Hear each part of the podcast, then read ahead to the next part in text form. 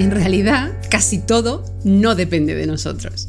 Solo hay dos cosas, ellos dirían, solo hay dos cosas que sí dependen de nosotros. En realidad es una, ¿no? Pero la ponen en dos porque así yo creo que es más clara, ¿no? ¿Qué depende de nosotros en realidad? Pues mis pensamientos. Si es que es así, o sea, la gran clave es esta, ¿no? Pero ellos dicen también, claro, mis pensamientos implican la intención, ¿no? La intención que yo pongo en las cosas. La virtud, o sea, el, deseo de, de llegar a esa virtud que yo pongo en las cosas, ¿no? No el completarla, sino el, deseo, la intención, la voluntad, ¿no? Eh, entonces al final es así de simple, ¿no? Lo que pasa es que eso nos cuesta mucho, ¿no? Es tan simple como decir, es que lo único que depende de mí es lo que tengo dentro.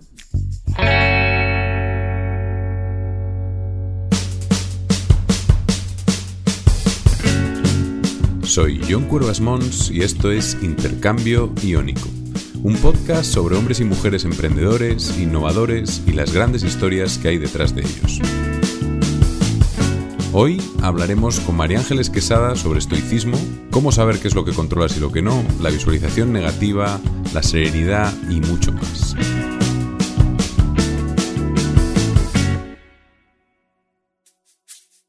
Esta entrevista es muy especial porque vamos a apoyarnos en un libro de hace casi 2000 años el manual de vida de Epicteto. Vamos a intentar organizarlo como una entrevista 3 entre María Ángeles, Epicteto y yo mismo.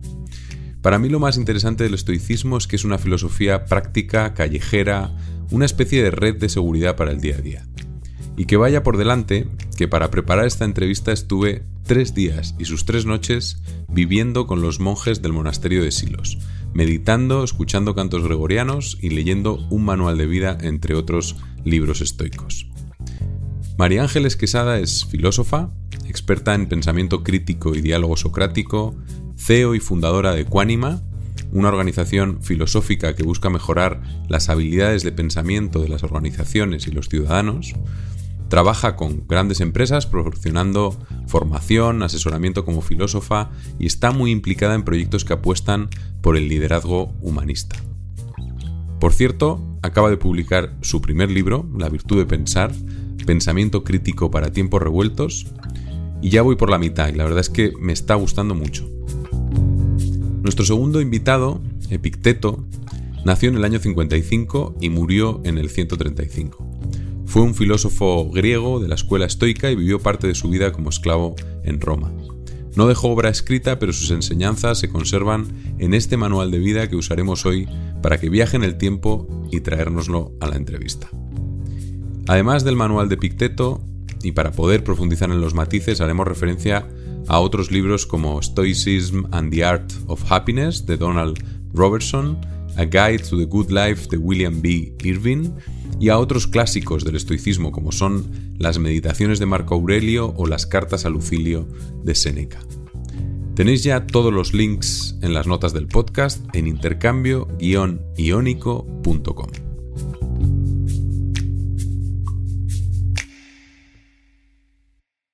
Hola María Ángeles, hola Epicteto, bienvenidos a Intercambio Iónico. Buenas, ¿qué tal? pues bienvenida y vamos a empezar yo creo que, fuerte, porque vamos a empezar por un capítulo del manual de vida que nos va a dar entrada a las virtudes del estoicismo, para hacer, empezar con, con esa parte que yo creo que nos ayudará a entrar directamente. Se llama, el capítulo se llama La buena vida es la vida de la serenidad interior. Y dice así. El signo más claro de una vida superior es la serenidad. El progreso moral tiene como resultado liberarse de la confusión interior. Puedes dejar de preocuparte por esto y aquello, es mucho mejor morir de hambre, libre de pesares y tenores, que vivir en la abundancia acosado por la preocupación, el pavor, el recelo y el deseo desenfrenado. Vamos a meternos de lleno con esas cuatro virtudes que son la sabiduría, la templanza, la justicia y el coraje. Si tuvieras que explicarlas en pocas palabras, ¿cómo las contarías? Bueno, a ver, primero que es un placer estar con Epicteto aquí. está ahí, está ahí al lado tuyo, no lo sabes, sí, pero no, no lo siento. La verdad es que lo empiezo a sentir. Yo creo que conforme vayamos avanzando lo sentiré más. y bueno, y recogiendo esas palabras que él dice, bueno, entramos muy fuerte, ¿no? Porque entramos en las virtudes. Mm, habría que explicar mucho antes, pero como sé que lo vamos a hacer poco a poco luego, pues empezamos fuerte y luego vamos a ir llegando otra vez seguramente de nuevo a las virtudes. Entonces, las virtudes para el estoicismo y para mí, la verdad, son eh, los referentes, es decir, es el, ideal que tú quieres conseguir. ¿no? Lo que pasa es que, bueno, cuando decimos ideal, aquí hay mucho también que cortar, vamos a ver cómo lo explicamos. Pero son esa, al final, el estoicismo de lo que trata es de ser buena persona, fundamentalmente. El ideal del estoicismo es ser un sabio, pero un sabio quiere decir alguien que sabe vivir y que trata bien a la gente y que es bueno. Entonces, para entender eso de una manera más concreta, ellos hablan de virtudes y hablan de cuatro principales. Empiezo por, por ejemplo, la justicia. La justicia tiene mucho que ver con... Ahora te diré algo, pero bueno, voy a esbozarlas y ahora te diré una cosa sobre las virtudes estoicas. La virtud de la justicia tiene mucho que ver con, para mí, la ecuanimidad, con tratar a cada uno como se merece, con tratar bien a las personas, con la amabilidad. Es curioso porque hay unas conexiones ahí curiosas de cómo entienden las virtudes los estoicos, ¿no? Pero quedémonos con la idea de dar a cada uno lo que se merece, o algo así, ¿no? Tratar justamente a la gente, tratar a la gente con amabilidad, esto es interesante, con ecuanimidad. La virtud del coraje eh, es curioso porque tiene mucho que ver, para mí, eh, la gran clave de esta virtud es que tiene que ver con enfrentarte a la verdad de tu pensamiento. Y esto quiere decir, os puedo poner un ejemplo. ¿Sabes cuando sabemos, sentimos que una relación ya no funciona? Y lo sabes, pero te cuesta tomar esa decisión. El coraje es eso, el coraje es enfrentarte a lo que realmente sientes y piensas y hacerlo es un poco, no es tanto no tener miedos en, el combate, ¿no? que en aquellos tiempos sí que se hablaba mucho de esto y además eh, sabes que el estoicismo luego se aplicaba mucho a, los combates y a las guerras que hubo. ¿no? Marco Aurelio, por ejemplo, lo hacía bastante, em, lo empleaba allí. Y mm, tiene mucho que ver con no tener miedo al miedo. O sea, no, quiere decir no tener miedo, claro, porque todos tenemos miedo, pero es esa, me enfrento y, y mirar a la muerte de frente, ¿no? es decir, la miro, o sea, es lo que hay, ¿no? eso es el coraje. ¿no? La templanza tiene mucho que ver con esa serenidad de la que hablaba justo el pasaje, ¿no? Tiene mucho que ver con la ataraxia, que es una palabra muy, griega y muy clásica, que tiene mucho que ver con lo que hoy día podemos entender como la serenidad, la tranquilidad, el, estar eh, sosegado ¿no? ante tanto ruido, tanto barullo. Por ejemplo, ante tanto cambio de, pues cuando estábamos en medio de la pandemia, en los momentos complicados, ¿no? Eh, que te cambiaban las normas, ¿no? De un día para otro, ¿no? Todo, todo el rato cambiaba todo, ¿no? Y un día podías ver a la gente y otro día no, un día podías ver a cuatro, otro día a seis, ¿no? todo el rato era así. O un día te pasaba un...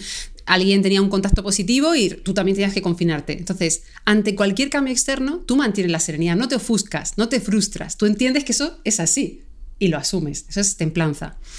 Y dejo para el final la sabiduría porque es la que hace un compendio, es decir, la sabiduría al final es el equilibrio de todas las virtudes. Es la gran virtud, saber, para mí la clave es saber lo que hay que hacer en cada momento. O sea, es esa habilidad de entender la vida, de entender el ser humano, de entender a los otros y saber cómo actuar de manera inteligente y sabia, justamente con coraje y con templanza.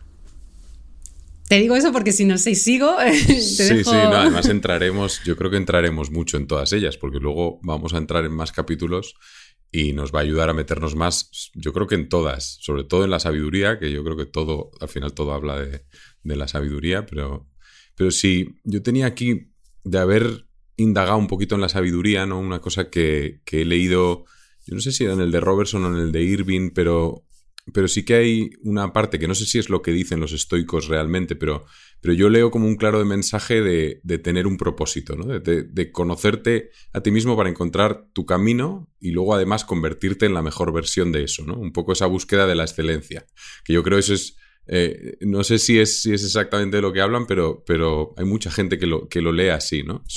¿Qué opinas sobre eso? Uy, es el tema súper escabroso, pero muy interesante, porque efectivamente nuestra traducción moderna del estoicismo ha sido mucho ha sido entenderlo como esa mejor versión, ¿no? Eso que todos, en el mundo en el que vivimos, todos entendemos esto como eh, lucha por sacar lo mejor, dar lo mejor de ti mismo, por la, frase estrella es tu mejor versión, ¿no? Eh, hoy asistimos, estamos en un mundo donde hay mucha presión sobre nosotros, es decir, hay mucha presión sobre el ser humano, queremos ser buenos en todo, en muchos aspectos de la vida, tenemos que triunfar aparentemente en diferentes eh, planos. También tenemos que mantenernos sanos, guapos. Eh, hay como mucha presión a muchos niveles, ¿no? inteligentes, ¿no? Actualizados, jóvenes, todo. Entonces, yo voy a ser un poco crítica con este concepto y te voy a poner un ejemplo a ver si se entiende, porque este es un concepto complejo. ¿Tú qué me dirías? ¿Cuál es la mejor versión? ¿Un bloque de mármol intacto o el David de Miguel Ángel? Te pregunto, ¿eh? no, dime, dime. A ver, a ver. No, dime qué piensas Yo sobre diría eso. el David de Miguel Ángel. Tú dirías el David de Miguel Ángel. Nuestra cultura diría el David de Miguel Ángel, ¿no? Occidente, sobre todo, ¿no? Diría el David de Miguel Ángel. Pero, por ejemplo, te hablo del taoísmo un momento, porque el taoísmo, igual que el estoicismo y otras filosofías, eh, no hablo de la religión, hablo de la filosofía, o sea, eh, todas estas filosofías se conocen como filosofías sapienciales, es decir, son filosofías igual que el budismo, de nuevo el estoicismo, epicureísmo, el Sócrates y su, toda su visión. Son, son, filosofías que se conocen como sapienciales porque tienen una base muy común, aunque nos parezcan muy diferentes, y hablan de la sabiduría, de cómo vivir bien. Y bueno, y han trascendido a lo largo de siglos, ¿no? Entonces, a lo que voy, el bloque intacto de mármol, si lo piensas, tiene toda la potencialidad. Y el bloque intacto de mármol es como la página en blanco o el cuadro en blanco, o cuando vas a empezar un partido para los que jugáis a tenis, a lo que sea. El momento de justo donde está todo el potencial, donde tú si te metes ahí puedes fluir, desarrollarte. El momento también se relaciona a veces con el momento del estado de flow, ¿no? El famoso, de la psicología. Entonces, y ahí no hay control. Me refiero, no hay esa exigencia obsesiva que a veces hay cuando te sitúas en un paradigma más del David de Miguel Ángel, que lo que quiere decir como paradigma es te materializas en algo muy concreto, te especializas mucho y renuncias a la potencialidad y te obsesionas por cada detalle, por esa mejora pequeña, concreta, ¿no? Y entonces a veces nos, nos, hace perder la perspectiva de lo que es el ser humano. Entonces, ya sé que esta metáfora es compleja a veces de entender, pero... No, pero sí, y podemos entrar además en el siguiente, que es un poco, es un poco la idea también de dejarse llevar, ¿no? De que la, todas las cosas no están en tu mano. Ahí Entonces está. al final. Es que no, ¿eh? ahí está. Ya, bueno, no me voy a meter porque es como la siguiente Bueno. parte y si no vamos a entrar directos, pero sí, esa es un poco, no sé, lo que comentas por ahí puede tener sentido, ¿no? Y luego la, la parte oriental también, yo creo que hay mucho. Estoy empezando a, a ver cosas que, que, dices en tu libro, porque ya voy por la mitad y, y, y ya veo que hay, que hay, muchas conexiones con el estoicismo también en lo que cuentas en el propio libro, ¿no? Sí, yo, yo tengo una visión más fusión, ¿no? De las filosofías. Es verdad mm. que en nuestra tradición se han separado mucho, ahora ya se, se, hay más fusión, la gente trabaja más en fusionarlas. Y porque al final, claro, estamos hablando de esa, de esa Grecia en aquel momento. ¿Eso, ¿Eso qué era? ¿Occidente u Oriente? Es que al final, aunque es la cuna de, del pensamiento occidental, la realidad es que su pensamiento estaba muy cercano a lo que sucedía en Oriente. Porque es que el mundo era, era de otra forma, ¿no? no y está justo ahí, en esa, estábamos hablando de Grecia, Turquía, ¿no? De toda esa zona. Entonces, claro, ahí hay mucho que decir, pero bueno, sobre, sobre la mejor versión, lo que quiero, la reflexión viene un poco a que nos cuestionemos qué significa eso de la mejor versión. La virtud no es un, nunca una obsesión por ser perfecto, dien, tener dientes perfectos, cara perfecta, eh, hmm. ser súper productivo en el trabajo, eso no es la virtud. Eh, eso hay que entenderlo bien, ¿no? La virtud no es el éxito, lo que entendemos por éxito hoy día, ¿no? Eso no es ser una persona sabia. Vale, yendo, o sea, pasándonos ahora al, al coraje, que yo creo que este también es interesante porque también hablamos de disciplina, acción, bueno, acción, ahora hablaremos también de uh -huh. eso, pero aguante para las cosas que no vienen bien dadas. Eh, y tú acabas de publicar este primer libro. Entonces yo quiero como intentar llevármelo un poco para ahí porque eh, me gustaría entender cómo son tus hábitos, o sea, cómo aplicas tú la disciplina, cómo, cómo te enfrentas un poco a esta, a esta idea de coraje. Y las preguntas, bueno, está puesto como una pregunta, pero son dos. Yo creo que es cuáles son tus hábitos más importantes en tu día a día, por un lado, y por otro lado, cómo es tu proceso creativo cuando escribes. Bueno, esa es una pregunta grande en realidad, porque yo te puedo contar en concreto, pero claro, la gracia es un poco explicar las cosas. Pues mira, yo soy una persona que soy muy constante, sobre todo, una, yo creo que mis grandes virtudes es la constancia e insistir muchísimo. Porque, y ahí explico un poco en qué se basa mi disciplina. Eh, cuando yo creo realmente en algo, pero de verdad, y es mío, esa creencia es mía, o sea, no viene de fuera, no es algo que yo haya cogido de alguien, es mía, yo voy hasta el final. O sea, es pero creo que eso es la creo que eso es una buena, o sea, creo que es una manera bastante interesante de llegar a la disciplina. Creo que generalmente se llega a la disciplina desde fuera, es decir, cogemos cosas que vemos en gente que nos gustaría imitar en ideal y en lo que la sociedad nos vende, por supuesto. De nuevo, insisto, esa persona hiperproductiva, esa persona que se levanta a las, famoso, ¿no? Que se levanta a las 4 de la mañana, a las 6 de la mañana, 5 de la mañana. Eh, todos esos referentes que tenemos hoy día, ¿no? En el mundo del emprendimiento hay muchos referentes de este tipo, ¿no?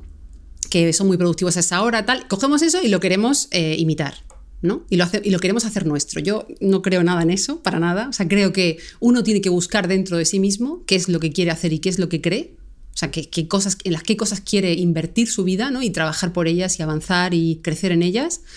Cuando lo tiene súper claro, yo funciono así, ¿eh? O sea, no, yo sé que todo el mundo no funciona así, pero cuando yo lo tengo claro, voy poniendo los medios. Lo que pasa es que yo soy una persona muy poco obsesiva, por ejemplo. Es decir, voy poniendo los medios, pero a lo mejor tardo 20 años. Porque no soy nada, soy muy... Me gusta hacer cosas diferentes en mi día a día. O sea, yo soy una persona que en mi día a día, y te pongo cosas concretas para que yo sé que, porque sé que me lo preguntas porque posiblemente a la gente le pueda interesar o bueno. Yo me levanto, me levanto temprano porque tengo hijos muy pequeños, pero no me pongo a trabajar, lo primero que hago, para nada, los atiendo, me voy levantando, desayuno, tal, y luego cuando ya puedo me voy a hacer deporte, eso sí que es cierto. Hago natación, que hago toda la vida, y luego hago yoga meditación, yoga barra meditación porque hago yoga y termina con una meditación, ¿no? Y esos son mis dos, para mí el ejercicio físico bastante importante, soy una persona que tiene bastante energía y para mí el equilibrio cuerpo y mente, ahí soy clásica totalmente, clásica griega, porque es que es así, es fundamental, ¿no? Y cuando ya he hecho deporte, entonces me pongo a trabajar. Efectivamente, en el mundo ideal, esto es el mundo ideal, pero la realidad es que muchos días no puedo, otros días hay reuniones, esto está, es también la verdad, ¿no? Pero la gracia de esto para mí es la constancia en el, en el largo plazo, ¿no? Yo soy una persona que no soy nada cortoplacista, entonces yo si tengo el libro, ¿no? O sea, me salió el proyecto, el proyecto lleva años pensando en él, pero bueno, surgió ya la oportunidad de ponerme a terminarlo, ¿no? Porque no lo tenía terminado, surgió el contrato con la editorial. Y la clave es, sobre una base que yo tenía ya, que había ido esbozando durante mucho tiempo, porque te insisto, ¿no? Soy como muy constante, es decir, si yo tengo que dedicar a, a mis temas, una, si yo tengo que dedicar a escribir una hora al día y solo tengo una hora, no pasa nada porque lo voy a dedicar a eso. Y me voy a concentrar porque lo quiero hacer, tengo capacidad de concentrarme pero a lo mejor es solo una hora. Imagínate cuánto necesito, ¿no? Para acabar un libro, pues mucho tiempo, ¿no? Pero bueno, cuando me tuve que poner de manera más exigente, al final para mí el convencimiento de que quería hacerlo y el, disfrute tan grande del proceso creativo, que lo disfruto muchísimo, en eso, por ejemplo, también creo que los estoicos no nos ayudan, que es, para mí es el foco. O sea, yo soy me enfoco muchísimo. Es decir, si estoy haciendo algo, estoy haciendo algo. Si estoy con mis hijos, estoy con mis hijos. Si estoy haciendo deporte, estoy haciendo deporte. Si estoy eh, mirando el techo, estoy mirando el techo y pensando. ¿no? Entonces, cuando estoy haciendo eso, estoy haciendo eso. Entonces, ahí disfruto un mogollón porque ese es la, el, enfoque es la gran capacidad del disfrute, porque me lo paso súper bien, o sea, es una maravilla, ¿no? Entonces, no sé si eso ha contestado medio medio. Sí, te iba a preguntar por si, si guardabas en este momento, digamos, de, de, escribir más y que tenías como que dedicar más tiempo, si guardabas un tiempo y siempre todos los días tenías ese tiempo, si buscabas, porque al final hay un, me gusta mucho cuando, no me acuerdo quién era, es un escritor inglés muy conocido, eh, que él habla al final que la creatividad viene del aburrimiento, que por cierto es algo que le digo a mis hijos bastantes veces cuando dicen me aburro, me aburro, me aburro, pues tendrás que aburrirte si quieres hacer algo creativo. Entonces al final lo de guardar un tiempo, el un proceso creativo en el que dices, oye, pues estoy tres horas, no puedo hacer otra cosa. El escritor este lo que decía era, yo tengo cuatro horas en las que solo puedo escribir, puedo no hacer nada, pero no puedo hacer otra cosa que no sea escribir. Entonces me aburro tanto que al final escribo, ¿no? Entonces me parecía un, proceso, un proceso. No, es verdad que es que para mucha gente hay gente, yo por ejemplo te digo, tengo mucha constancia, pero no soy tan sistemática, fluyo más, es decir, porque creo más en los biorritmos naturales, ¿no? No todos los días a las 6 de la mañana estás igual que, siempre, o sea, no siempre estás igual a las 6 de la mañana todos los días, yo no funciono así en mi cuerpo, entonces te, de nuevo mm. insisto mucho en escucharse, en entenderse, en comprenderse, en conocerse, porque creo que la clave de, de todo esto es el autoconocimiento, entonces yo sé que yo soy una persona disciplinada porque lo hago, si tengo que hacer algo lo hago, pero no necesito hacerlo siempre a la misma hora. O sea, no necesito esa... Más o menos, es verdad, más o menos. No es que a lo mejor no es que me ponga a escribir a las 10 de la noche, porque yo por la noche normalmente no escribo. A veces sí, pero no, no es mi momento, ¿no? Pero sí es cierto que más o menos, pero no soy estricta en eso. En eso soy, escucho mucho a mi cuerpo. Si tengo hambre, como. Si tengo, soy muy de, estoy muy pegada también a, escuchar a lo que, lo que necesito y así fluyo mejor. También la creatividad me, funciona mejor, ¿no? Mm. Pues vamos a entrar en otro apartado que este, ya lo hemos dicho antes, pero, pero este es de los buenos. Y, es, de hecho, el primer capítulo o enseñanza del manual de vida, volviendo a Picteto, y se llama Saber lo que puedes controlar y lo que no. Voy a leer un pequeño parrafito, que es la felicidad y la libertad comienzan con la clara comprensión de un principio. Algunas cosas están bajo nuestro control y otras no. Solo tras haber hecho frente a esta regla fundamental y haber aprendido a distinguir entre lo que podemos controlar y lo que no, serán posibles la tranquilidad interior y la eficacia exterior. Yo este creo que es el de los más clave de todos. ¿cómo, podemos saber realmente qué está en nuestra mano, qué es lo que no podemos controlar? ¿no? Te hago la pregunta. Ay, me encantaría que hablara Epicteto de la disciplina, de lo que hemos hablado antes. Pero bueno, de momento nos, lanza esta nueva, este nuevo reto. Para, de nuevo para los estoicos y para Epicteto seguro que estará de acuerdo conmigo en que eh, en realidad casi todo no depende de nosotros. Solo hay dos cosas, ellos dirían, solo hay dos cosas que sí dependen de nosotros. En realidad es una, ¿no? Pero la ponen en dos porque así yo creo que es más clara, ¿no? ¿Qué depende de nosotros en realidad? Pues mis pensamientos. Si es que es así, o sea, la gran clave es esta, ¿no? Pero ellos dicen también, claro, mis pensamientos implican la intención, ¿no? La intención que yo pongo en las cosas. La virtud, o sea, el, deseo de, de llegar a esa virtud que yo pongo en las cosas, ¿no? no el completarla, sino el, deseo, la intención, la voluntad, mm. ¿no? Eh, entonces al final es así de simple, ¿no? Lo que pasa es que eso nos cuesta mucho, ¿no? Es tan simple como decir, es que lo único que depende de mí es lo que tengo dentro, lo que, lo que, lo que yo puedo hacer con lo que pasa, ¿no? Esto es otra manera de ponerlo, otro clásico, ¿no? Cómo me tomo las cosas, ¿no? Y lo demás no. Así de fuerte, ¿no? Esto, claro, eh, eh, se dice muy fácil, pero la práctica de eso es muy complicada. Sí, además tienes que reflexionarlo cada vez, ¿no? Pero, pero, yo creo que es de las que más ayudan. Yo al menos esta, esta es la que no hago más que hacerme la pregunta constantemente, ¿no? Yo por darle un poquito más de, por hmm. poner algún matiz más, otra vez volviendo un poco al libro, el de William B. Irving, que es el A Guide to the Good Life, que él habla de como de una tricotomía de, del control, que al final habla como de tres tipos de problemas, en vez de, de, solo los que no controlas y los que sí. Entonces dice que hay unos que son los que tenemos control completo sobre ellos, que eso está claro, los que no tenemos control sobre ellos ni de nada, entonces esos pues no deben, no debemos preocuparnos de ellos, pero que luego hay una tercera vía que son los que tenemos algo de control sobre ellos. Influencia, quizá como diría Kobe.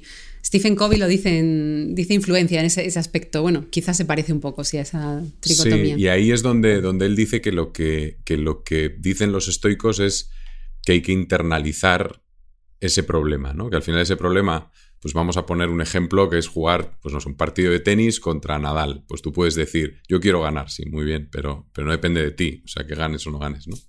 En cambio, si está dentro de tu control o si podrías internalizar jugar el mejor partido que puedas, ¿no? O, pues eh, darlo todo o hacer, o sea, tener, dar un esfuerzo máximo, ¿no? Al final eso, eso está dentro de tu, de tu control, entonces eso es, esa es la idea de internalizar esos objetivos. Y eso a, mí sí que me ayuda este, estos tres tipos de problemas, sí que puedes como, como casi meter todo y cómo esos objetivos está muy bien internalizarlos, ¿no? No ponernos objetivos que, pues que si te pones el objetivo de quiero ganar las Olimpiadas o quiero ganar una medalla de oro, pues todos los que están corriendo la final de la medalla, todos se han puesto el mismo objetivo.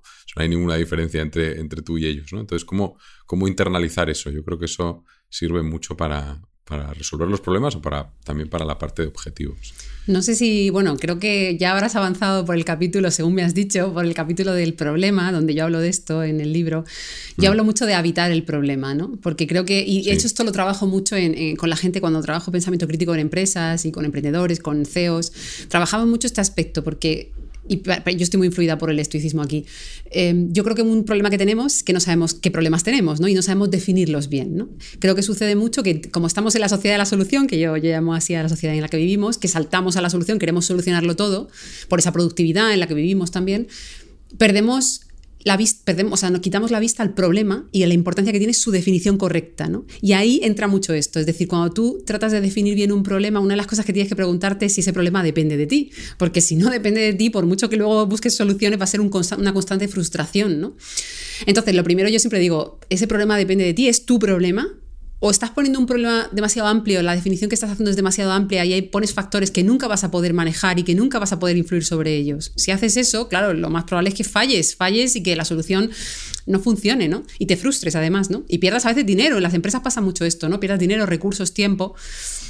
Entonces es eso, definir bien el problema y como tú dices también internalizarlo o habitarlo, ¿no? Eh, estar ahí, reposar ahí, ¿no? Eh, Me gusta mucho la idea esa de habitar el problema, porque al final yo creo que la primera vez donde, donde, donde viví esto, ¿no? Es, yo estudié arquitectura y la parte creativa es muy importante, ¿no? Entonces, todo, toda la parte de proyectos y de... Y ahí, cuando descubres cómo funciona la creatividad, es que lo que tienes que hacer es frenar tus ganas de dar una solución, ¿no? Entonces al final tienes que esperar y esperar y esperar y esperar. Es verdad que, además de eso está el haber definido muy bien el problema y haberte hecho la pregunta correcta, pero después hay que esperar, o sea, hay que esperar, no hay que ir a la solución, ¿no?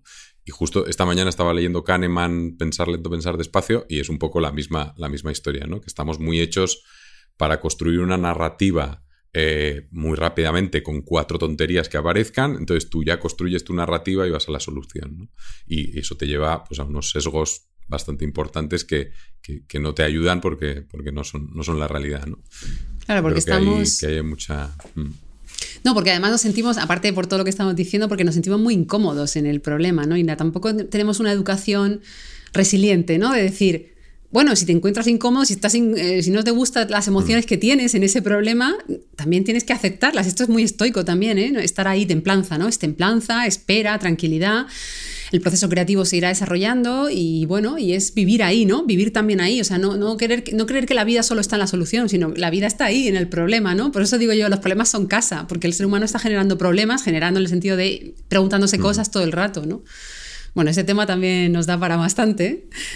Sí. Luego, bueno, vamos a. Esta es la pregunta, otra de las claves, que si no podemos controlar prácticamente nada, ¿para qué sirve que, hagamos las cosas? El, que además, luego cuando lees un poco de los estoicos, te das cuenta que, no eran unos parados de la vida. o sea, que, que de alguna manera fomentaban mucho la acción, ser valientes, y Hércules era su modelo. Que al final Hércules, pues tuvo que hacer bastantes cosas. Parado no estaba. por eso te digo que son los 12 trabajos. Entonces, al final, Em, qué es lo que impulsa, qué es lo que, qué es lo que ellos mm, dicen para impulsar ese movimiento, ¿no? Eso, ¿cómo lo ves? Sí, efectivamente, como vemos, bueno, todos los estoicos que se conocen y los grandes referentes que son Epicteto, Seneca y Marco Aurelio, todos eran personas de acción, que además participaban activamente. Bueno, el, más, el más complicado fue Epicteto, que fue esclavo gran parte de su vida, ¿no? Pero, y nació esclavo además, aunque luego ya se, se liberó, ¿no? Pero... Hmm. Pero todos eran personas que participaban políticamente en las guerras también, como Marco Aurelio, o sea, es decir, era gente bastante activa, o sea, no podíamos decir que era gente que estaba en su silla y pensando, ¿no? Eh, a mí es una de las cosas que me encanta del estoicismo, ¿no? Que es una filosofía muy activa. Para mí no hay pensamiento sin acción ni acción sin pensamiento. Entonces, la clave aquí es, tú enfocas el problema, enfocas la vida teniendo en cuenta que lo que realmente depende de ti es tu, tu pensamiento, ¿no? Y tu enfoque, tu intención concentras ahí y entonces tienes el ideal del sabio, que son las virtudes. Y con ese ideal y con ese referente tú trabajas por la vida, porque las virtudes no, están dadas. Tú no llegas y ya dices, ah, ya tengo la virtud de sabiduría. No es así, ¿no?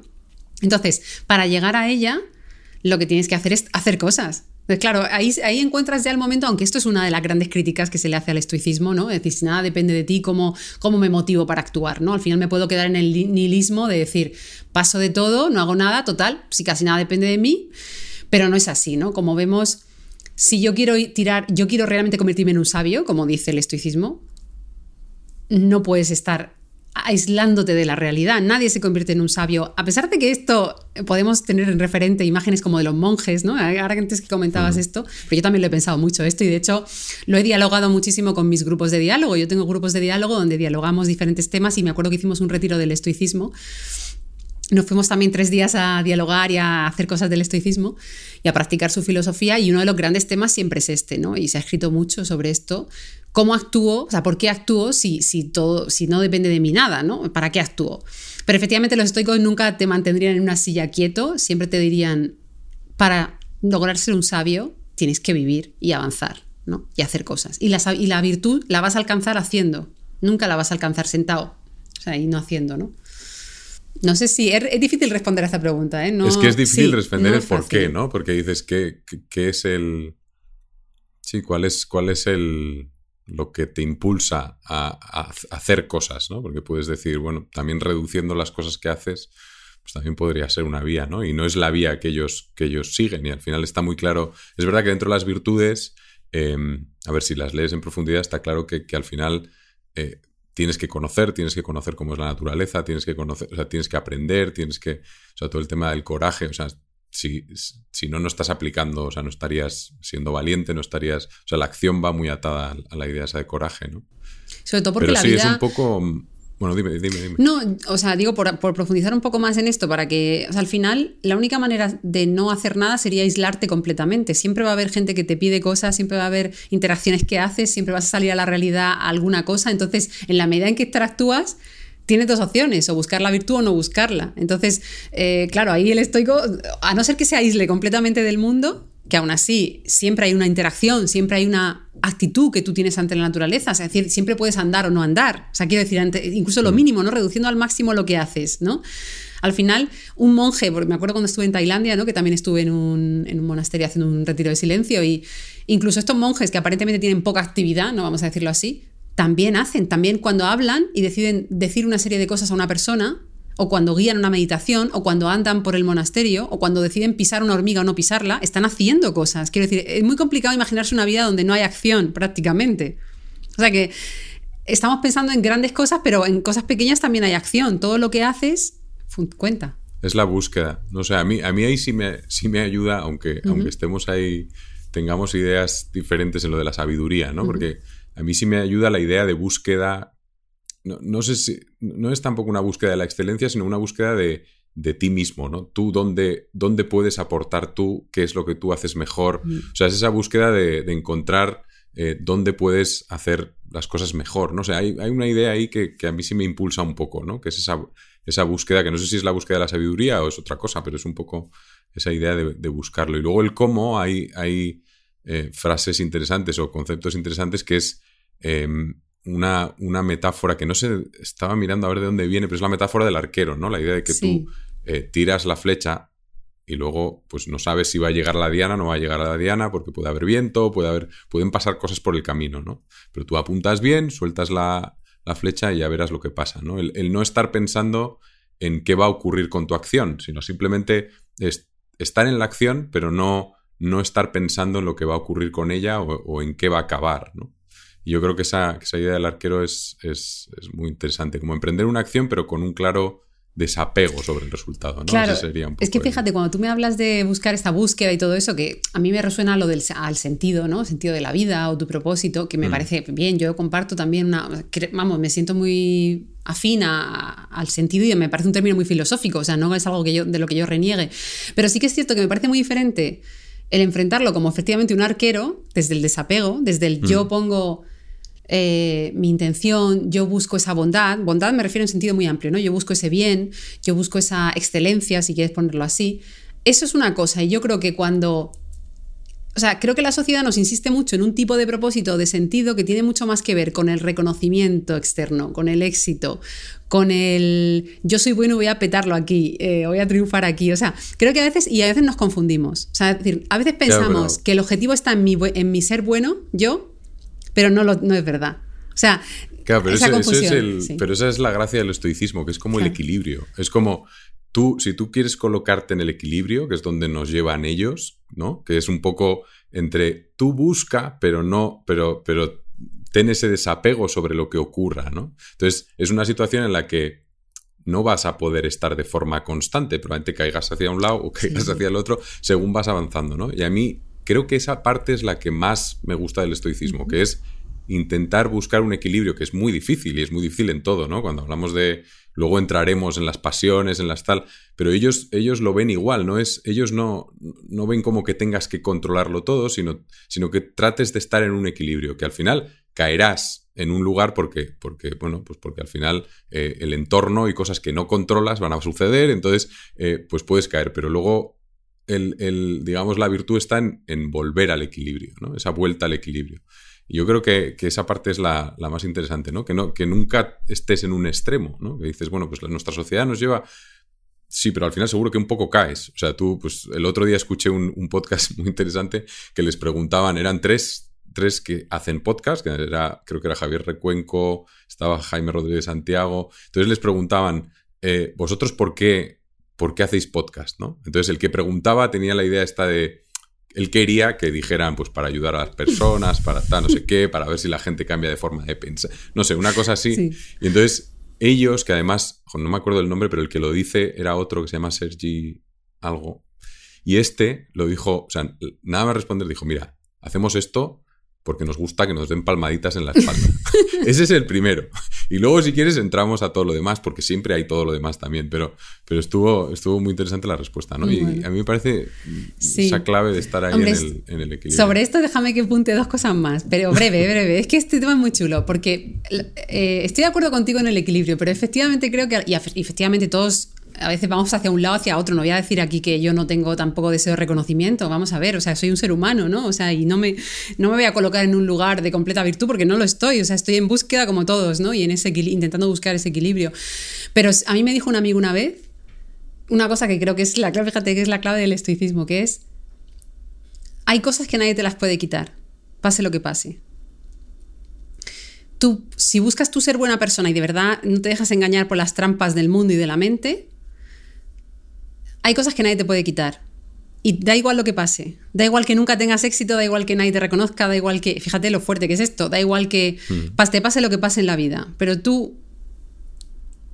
Hay, eh, o sea, yo creo que la clave es esa. O sea, si tú te despojas de todo, imagínate que nada, nada de todo lo que te recibes se diera. Tú aún así podrías decir, hay cosas que nadie me las puede quitar. ¿Y qué son esas cosas?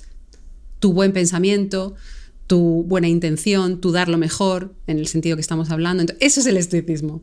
Que tú realmente ahí tengas puesto el valor, el valor de verdad. Si tú de pronto dices, no, pero es que claro, si de pronto esto no tengo, si no tengo trabajo de esto que me gusta, entonces ya no es igual. Ah, entonces ahí hay algo que tienes que trabajar, tienes que buscar ahí. Antes de continuar, voy a hacer un par de aclaraciones. En primer lugar, la persona que responde tan honestamente a la pregunta de por qué hacen podcast o escriben es Sergio Parra y el podcast en cuestión es Polímatas, en una entrevista donde también participan Recuenco y Jaime Rodríguez de Santiago. La segunda aclaración es sobre quién era el que decía que el aburrimiento es clave en el proceso creativo, y es el escritor británico Neil Gaiman, autor entre otros del cómic The Sandman o la novela The Graveyard Book. Muy recomendables los dos y pondré los links en las notas del podcast. Y ya que estamos, te voy a recordar que si te suscribes a la newsletter de Intercambio Iónico, recibirás, además de las entrevistas, una selección con los libros y podcasts que he escuchado y leído durante el último mes. Entra en intercambio-iónico.com y suscríbete. A continuación, vamos a hablar de lo que los estoicos definen como cosas indiferentes. Hablan mucho de virtudes, vicios, pasiones, pero hay algunas cosas que las definen como indiferentes porque no tienen relación directa con las virtudes o la felicidad. Cosas que por otra parte valoramos actualmente como intrínsecamente buenas y totalmente necesarias para la felicidad. Entre ellas están el placer sensorial, la salud, la riqueza o la reputación.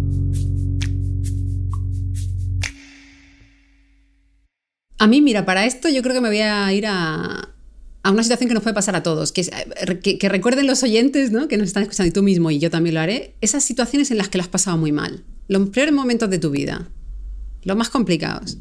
En esos momentos, yo, para mí creo que hay una frase de Dickens que me encanta, que es, eh, bueno, en inglés es the best of the times, the worst of the times, lo dice así, es, a veces la vida es a la vez, lo mejor y lo peor, a la vez.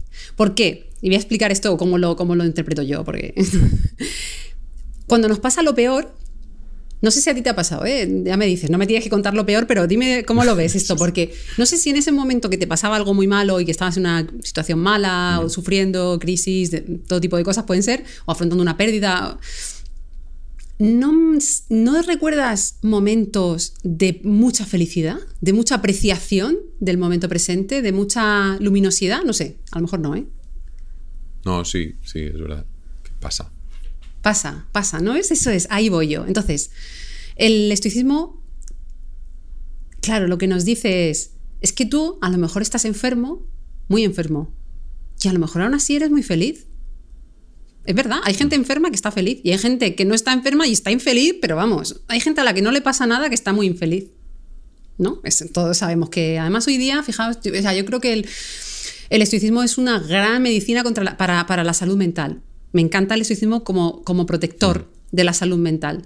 Y creo que efectivamente hoy día que se dan tantos casos de depresión ¿no? y de ansiedad y tal, eh, al final es también porque nos falta mucha filosofía y mucho aprendizaje de sabiduría y mucho trabajo en la sabiduría, ¿no?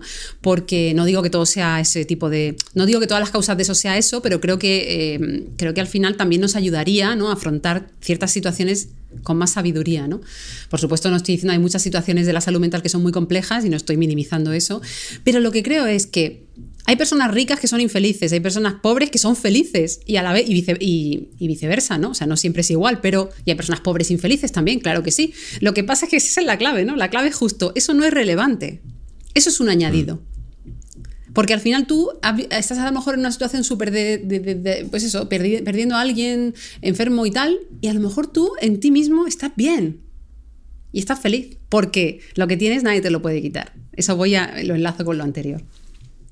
Sí, sí, no, ese es, y luego volviendo un poco a lo que decía antes del, equilibrio, ¿no? Al final, también aunque hablen de, estos temas como cosas indiferentes, eh, luego siempre hay lugares en los que dicen, bueno, pero bueno, preferimos una, unas que otras, ¿no? O sea, hay, un poco esa idea de, no ser extremo, que a mí me parece interesante y de que al final son temas que, que, no hace falta posicionarse de una manera tan extrema, ¿no? y aquí hay un, una referencia que es, que es clave, que es Seneca, que aquí tengo, bueno, tengo una cita, pero esta cita hay que cogerla un poco con pinzas mm. porque es, es, es Nassim Taleb el, que, la, el que la hace, eh, pero como explicando cómo Seneca, pues oye, mm, era rico y le encantaba ser rico, aunque no se obsesionara con ello, ¿no? Era un poco, es un poco la idea.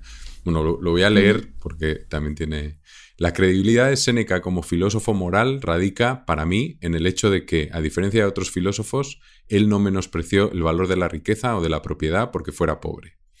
De Séneca se dice, de hecho, que era uno de los hombres más acaudalados de su tiempo.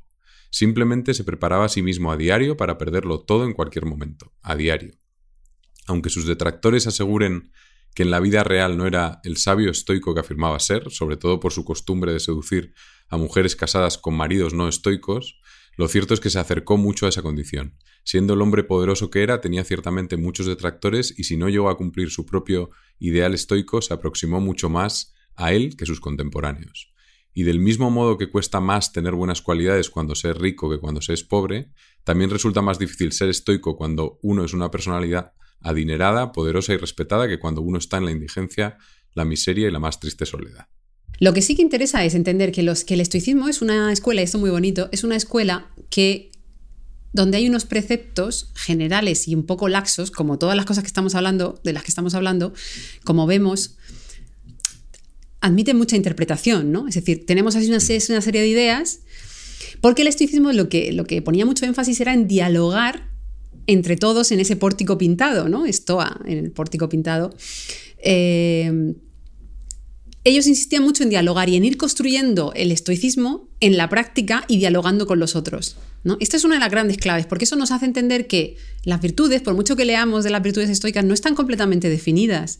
Y no vamos a tener una definición súper clara de lo que es la justicia. No es así. El estoicismo te da unas pinceladas y tú, junto con tus pares, junto con otras personas, tienes que dialogar y encontrar tu acción en la práctica y eh, evaluarla y ver si puedes mejorarla y ver cómo avanzar hacia eso con otros en el diálogo. A mí esto me parece importantísimo porque creo que es lo que nos hace entender que efectivamente esto no son cosas súper fijas y súper dogmáticas, ¿no? sino más bien que en la práctica se van creando y se van perfilando y se van modelando y efectivamente en la realidad luego pasan muchas cosas y resulta que bueno, Séneca es un personaje bastante polémico también, a mí me gusta, pero es un personaje polémico. Y claro, la realidad tiene muchos matices, ¿no? Pues ahora nos podemos meter con la siguiente, que está totalmente conectado, que sería la parte de las pasiones. Y aquí hay un capítulo que se llama El deseo reclama ser satisfecho, y lo leo. Nuestros deseos y aversiones son soberanos veleidosos que reclaman satisfacción. El deseo nos ordena correr y coger lo que queremos. La aversión insiste en que evitemos las cosas que nos repelen. Es bastante común que nos decepcionemos cuando no conseguimos lo que queremos y que nos aflijamos cuando logramos lo que no queremos. Bueno, seguimos con los matices, ¿no? Y, hmm. y podemos empezar a hablar un poco de las, de las pasiones, porque los estoicos hablan además de, buenas y malas. ¿no? O sea, en las malas estarían el dolor o sufrimiento, el miedo, el deseo, el ansia y el placer.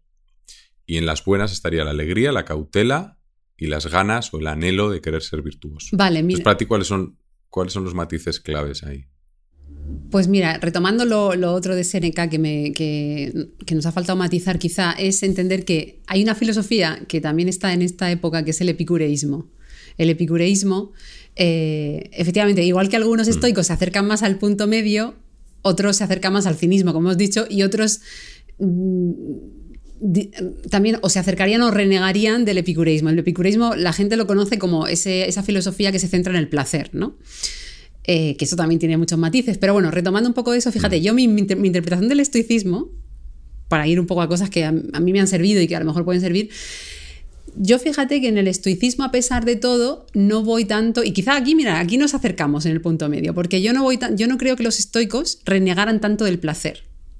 ¿no? O sea, no lo, leyéndolos mucho, investigando también bastante, luego esto es una interpretación, ¿eh? tampoco quiero, pero veo que los estoicos al final, efectivamente podemos entender que, al buscar el bien en las cosas que hacen, sí que buscan cierto placer. Y ahora nos metemos en las emociones. Efectivamente, luego del libro, como tú dices, hay unas que identifican como malas y otras como buenas. Yo creo que la clave aquí, fíjate, para mí las, eh, las pasiones estoicas y lo más interesante del estoicismo que es una revolución, ¿eh? lo que voy a contar ahora, yo creo, para mí es una revolución. Sí, porque cada vez que lo cuento la gente me dice, pero madre mía, ¿no? Porque siempre hemos, crecido ¿no? con la idea, primero hemos crecido con la idea de que la razón y la emoción están separadas. Que eso la neurociencia ya nos lo ha echado para atrás, pero bueno, eh, hace unos años. Quiere decir que en los mecanismos de toma de decisión las emociones están siempre, porque está todo unido, lo que quiere decir que no hay separación, ¿no? Hay un proceso donde no hay separación. Esto nos hablaba de esto del error de Descartes Antonio Damasio, para el que quiera, quiera leer sobre esto. Entonces, por un lado, emoción y razón, hemos crecido pensando que están separadas y hemos crecido luego, la inteligencia emocional, ¿no? Llegó, años 80, y Goleman nos dijo, hay que gestionar la emoción, hay que identificar emociones y gestionarlas. Claro, gestionarlas o incluso controlarlas, ¿no? También hay algo ahí que nos habla de controlar emociones. La inteligencia emocional es una disciplina que ha hablado mucho de esto. El estoicismo, en cambio, es súper revolucionario en esto. Y para mí nos habla de algo muy diferente, que es cuando tú tienes una. Imagínate, estás cruzando una carretera y de pronto viene un coche. Primero miedo, ¿no? Miedo, porque. O, sorpresa, o una sorpresa miedosa, ¿no? Sería en todo caso. Tu reacción natural ese miedo es adaptativo. ¿Qué quiere decir? Que es bueno que tengas miedo. Imagínate que no tuvieras. Error, ¿no? Imagínate, sería un, un fallo, un fallo adaptativo. Ese miedo está muy bien y ese miedo probablemente te haga huir, o sea, avanzar rápido para cruzar. De nuevo, otra imagen. Eh, piensas en una persona que de tu entorno que está sufriendo. Si piensas en ella, lo normal es que te genere una emoción de tristeza, ¿no? O de, sí, o te sientas afligido, te sientas desesperanzado incluso, ¿no? O sea, hay emociones que surgen. ¿Vale? Es normal, es adaptativo. Ante una persona que sufre, que, que quieres sentir eso, Está bien. ¿Cuál es el problema aquí? Que bien, enseguida, entre la primera valoración que tenemos de la emoción, viene la segunda valoración, que es nuestro pensamiento. Nuestro pensamiento se mete ahí a darle coba a la cosa. Y entonces, si tu pensamiento se mete ahí y empieza a eh, lanzarte pensamientos, estás cruzando la carretera, te das prisa porque viene el coche y de pronto tu pensamiento te está a decir, te va a pillar, te va a pillar, madre mía, pero qué miedo, qué ansiedad, no sé qué, qué ansiedad me está dando, y estás ahí con los pensamientos, esos pensamientos van a aumentar la sensación de la emoción y la van a hacer patológica. Si tú cuando estás triste pensando en un familiar que está mal, le está pasando algo y estás triste y es normal que estés triste, pero empiezas a, con tus pensamientos, a alimentar esa emoción de manera negativa, madre mía, es que la vida es una mierda, no sé qué, ¿no? Todos estos pensamientos que todos tenemos a veces, la emoción de tristeza va a aumentar y se mm. puede hacer patológica. Entonces, a lo que voy aquí es, siempre hemos creído que había que controlar la emoción, pero lo que no hemos entendido es que la emoción es adaptativa, nos da muchísima información, es muy sabia, siempre y cuando el pensamiento, los errores cognitivos de pensamiento no estén alimentando en la mala dirección. Así que en realidad lo que hay que gestionar mejor es cómo pensamos. De esto hablo mucho en el libro, no sé si lo has leído ya, pero hay... Y ahí hay muchas cosas que no me voy a mm, meter ahora, pero hay cuestiones éticas, hay cuestiones de cultura, de sesgos culturales, hay cuestiones ahí que nos influyen a la hora de convertir mm. una emoción sana, una pasión sana, en las emociones que dirían los estoicos que son malas, el ansia, el dolor, porque tú puedes tener, bueno, aquí yo matizaría, porque claro, aquí las terminologías se pueden matizar, ¿no? Es como la gran diferencia que también el budismo está muy de acuerdo, que es entre dolor y sufrimiento, ¿no? Tú puedes... Claro, las cosas te duelen, claro que sí, ¿no? Nos duelen las cosas, somos seres humanos sensibles, funcionamos así, y está bien, el dolor nos, nos da información de cosas, pero vivir un dolor como un sufrimiento extremo, eso depende de nosotros. Totalmente, eso sí que depende de nosotros. Tú puedes encarar el dolor diciendo, mira, tengo una gripe, me duele un poco la cabeza, es lo que hay, ¿no? O puedes decir, madre mía, es que no me tendría que doler la cabeza, es que no sé qué, y entonces te vuelves loco y al final el dolor es sufrimiento. Bueno, te he explicado muchas cosas, no sé si... Sí, sí, sí, ahí eh, tenía aquí una cita también que yo creo que es interesante de Séneca, de, que, mm, es en, su consolación a Polibus, que, que dice, la naturaleza nos pide algo de tristeza, pero más que eso es el resultado de la vanidad. Nunca te demandará que no te entristezcas, deja que, que tus lágrimas fluyan, pero deja también que paren. Deja que tus suspiros más profundos se noten en tu pecho, pero déjales también encontrar un final. Ahí está. Vale, pues, pues yo creo que hemos tocado un poco la parte de las, de las emociones. Y hay una parte aquí que a ver, esta también podríamos entrar. Vamos a entrar un poquito así, eh, no tan en detalle a lo mejor, pero es, la visualización negativa, que, que, esto lo hemos oído eh, ya más veces, o al menos a mí me, suena más, ¿no? Que es, que es una especie de meditación que proponen los estoicos para prepararse para lo peor, que sería como pensar cada día en perderlo todo, incluso tu familia, tus hijos, pero sin obsesionarse, ¿no? Un poco la idea casi como si compraras un seguro, ¿no? compras un seguro, estás pensando en lo que te puede pasar, pero luego te olvidas.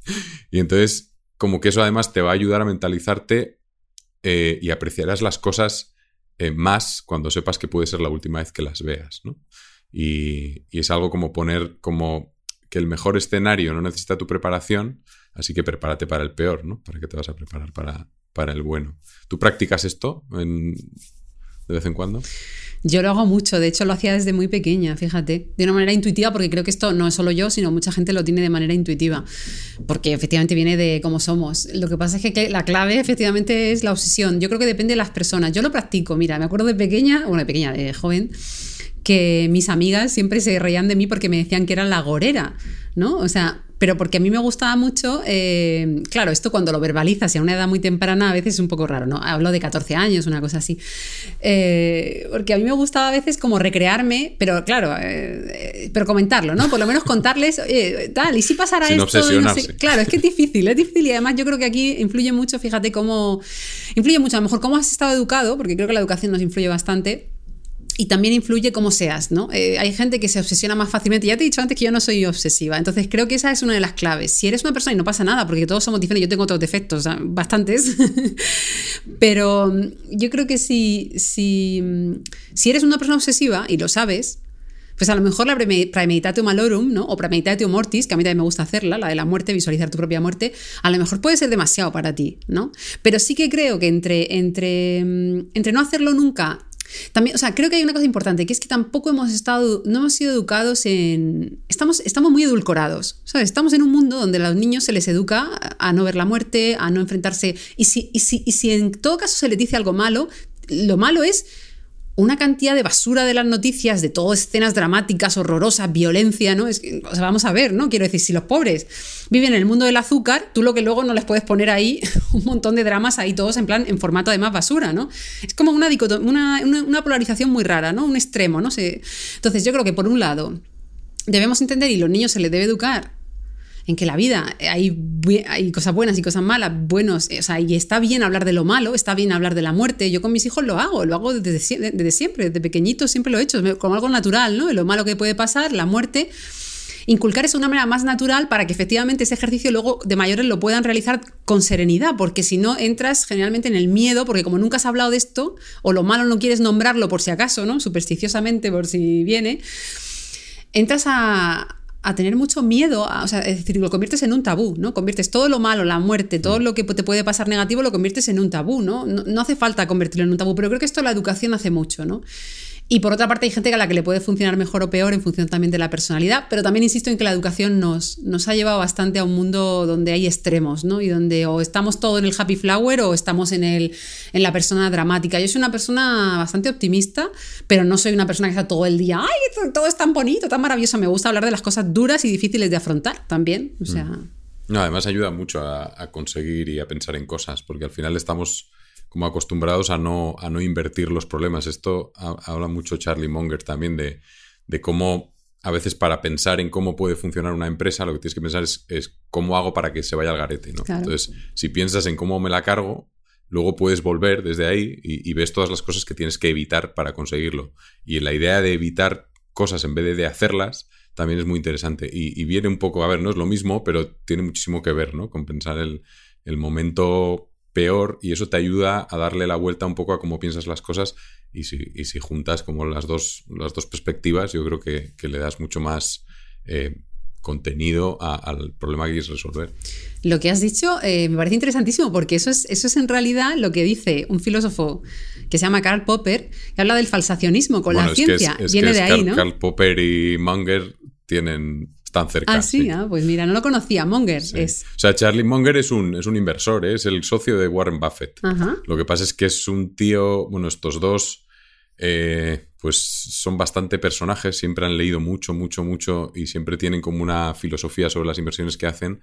Y Monger tiene un libro que se llama El Almanac que explica un poco esas, esa filosofía y de hecho hay una parte final que es sobre sesgos cognitivos, entonces te cuenta todos los sesgos y tal. Entonces, cómo lo analizan ellos todo de una manera muy reflexiva, está muy interesante. Qué guay, porque es que lo que dices es falsacionismo total, ¿eh? Por eso cuando lo has dicho he dicho, jolín, mm. Popper aplicado al mundo de la inversión y a la empresa, o sea, está, genial, ¿no? En realidad.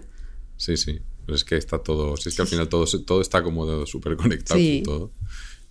Pues oye, ya entramos en la fase final, en la fase de las preguntas rápidas. Eh, a ver, son preguntas rápidas, no hace falta que las respondas. ¿eh? Son difíciles. Bueno, si eso de rápidas es un poco por decir. Bueno, son cortas. Rápidas por mi lado, al menos. luego, luego, por tu lado, las puedes alargar todo lo que quieras. Entonces, la, primera va sobre, sobre libros, que básicamente es qué libro es el que más has regalado. Eh, bueno, puedes decir el tuyo. Ya. No, no, no, no, es el que más he regalado. Pues mira, sinceramente. Todavía no te ha dado tiempo. No te ha dado tiempo. No, eh, o sea, hay, hay, dos libros que regalo mucho y, y, tiene su explicación, ¿no? Porque al final, efectivamente, no es que sean mis libros hiper favoritos, porque hay, bueno, tengo muchos libros favoritos y sería difícil elegirlos. Por eso no preguntas el favorito, ¿no? Porque el que más regalas, fíjate, yo regalo. para que no te líes. Claro, el que yo regalo un montón y fíjate, cuando lo regalo, bueno, ahora voy a decir algo, yo odio las bodas. Porque no me gustan nada. Y eh, porque me parece algo como muy falso todo, ¿no? Pero bueno, esto es otro tema, por si alguien quiere saber algo sobre esto, este tema es polémico también. Y no me gusta sobre todo que se mercantilice con, con, ese tipo de eventos. Entonces, cuando la gente va a una boda, pues tienes que pagar un montón de dinero para, un, para asistir a una boda que se supone que te invitan. no, no lo entiendo. Entonces, yo le regalo el arte de pensar de Eric Fromm. Siempre hago eso. Suelo hacer eso y el que quiera se lo toma bien y el que no se lo toma mal. Y luego hay otro libro que regalo un montón, pero porque me gusta, mira, me gusta mucho cómo escribe Fernando Sabater. Creo que es una persona que ha divulgado la filosofía de una manera bellísima porque escribe, si no lo has leído, leerlo porque es una o sea, escribe muy bien. Y, todo y a todo el mundo, fíjate que es un libro, parece que muy sencillo, Ética para Amador, que es un clasiquísimo de él, ¿no? Eh, y que es un libro que se considera muy de para adolescentes o para gente que, bueno, a lo mejor para gente joven, ¿no? Y yo lo veo un libro que, como está argumentado y como está razonado, es precioso, ¿no? Para entender cómo funciona la vida, de qué va la vida, ¿no? De qué va. Entonces, para introducir, para mucha gente que conozco y que me dicen, oye, ¿qué puedo leer lo primero? Nunca me he acercado a la filosofía, ¿no? Pues suelo recomendar y suelo regalar mucho ese libro, ¿no? Luego hay otros muchos, pero así por decirte dos que, que suelo regalar mucho. ¿Y qué es lo último ¿Qué te has comprado de menos de 100 euros que haya impactado de forma importante en tu vida? Pues ahora te estoy contando muchas cosas, ¿no? Porque mira, están para eso estas preguntas, ¿no? Em, yo la verdad es que también te digo que soy muy austera en cuanto a... Pero hay, hay un par de cosas que me gustan. soy muy austera respecto a los objetos. Para mí los objetos, soy bastante indiferente con los objetos. Eh, no soy muy... Me gusta el arte, em, me gusta la, moda porque la entiendo como un arte también. Ves que el arte me gusta. Em, tenemos un cuadro detrás para el que no, el que no lo sepa. Eh, para el que no lo vea, por supuesto, que estamos, estáis escuchando, y, los libros, ¿no? O sea, es que no, los objetos materiales es cierto que, que soy muy austera realmente. Entonces, al final te diría un libro. Es que los libros me cambian la vida. Cada vez que compro un libro. Eh, ¿Cuál es el último que te ha cambiado la vida? Madre mía, es que.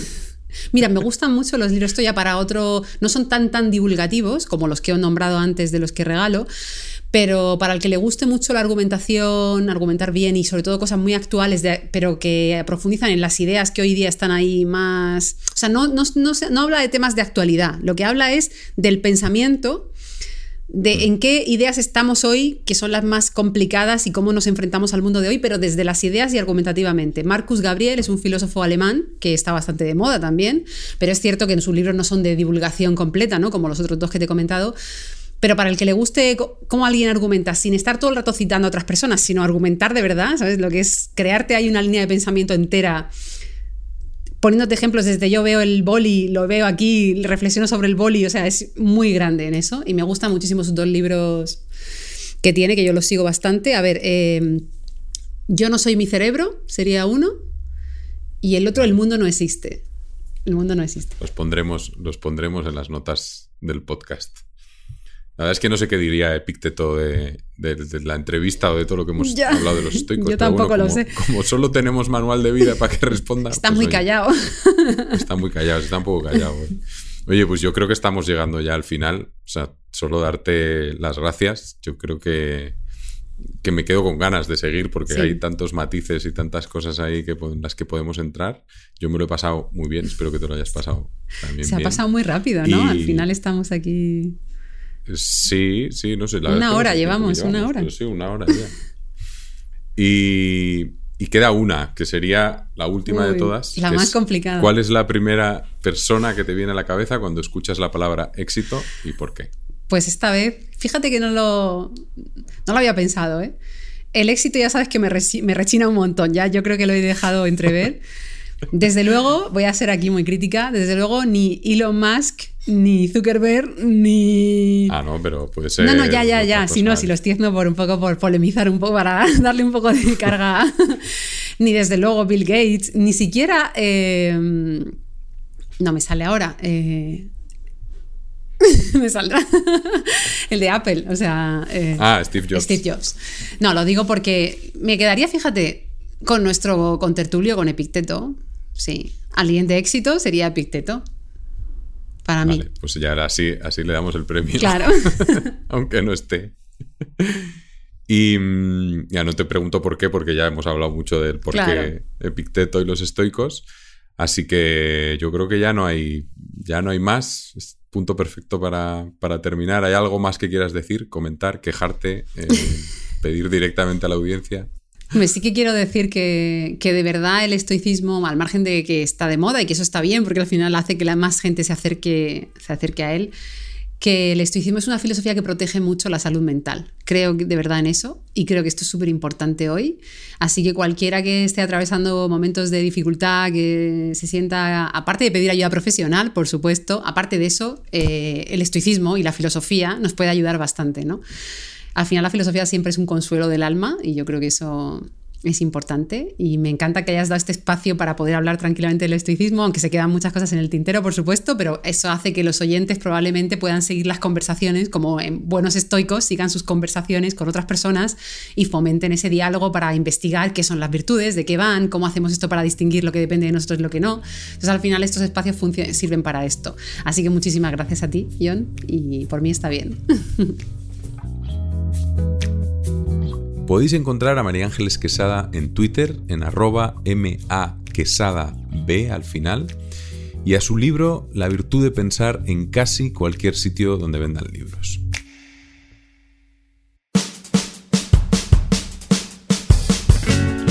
Si te ha gustado la entrevista, puedes suscribirte al podcast en Apple, Spotify o en tu plataforma favorita. O mejor todavía, cuéntaselo a tus amigos y familiares. Recuerda que si te suscribes a la newsletter en intercambio-iónico.com recibirás además un email con los libros y podcasts que he escuchado y leído durante el último mes. Puedes encontrarme en Twitter en arroba m al final y un saludo muy especial para Craig Lawless en la producción del podcast.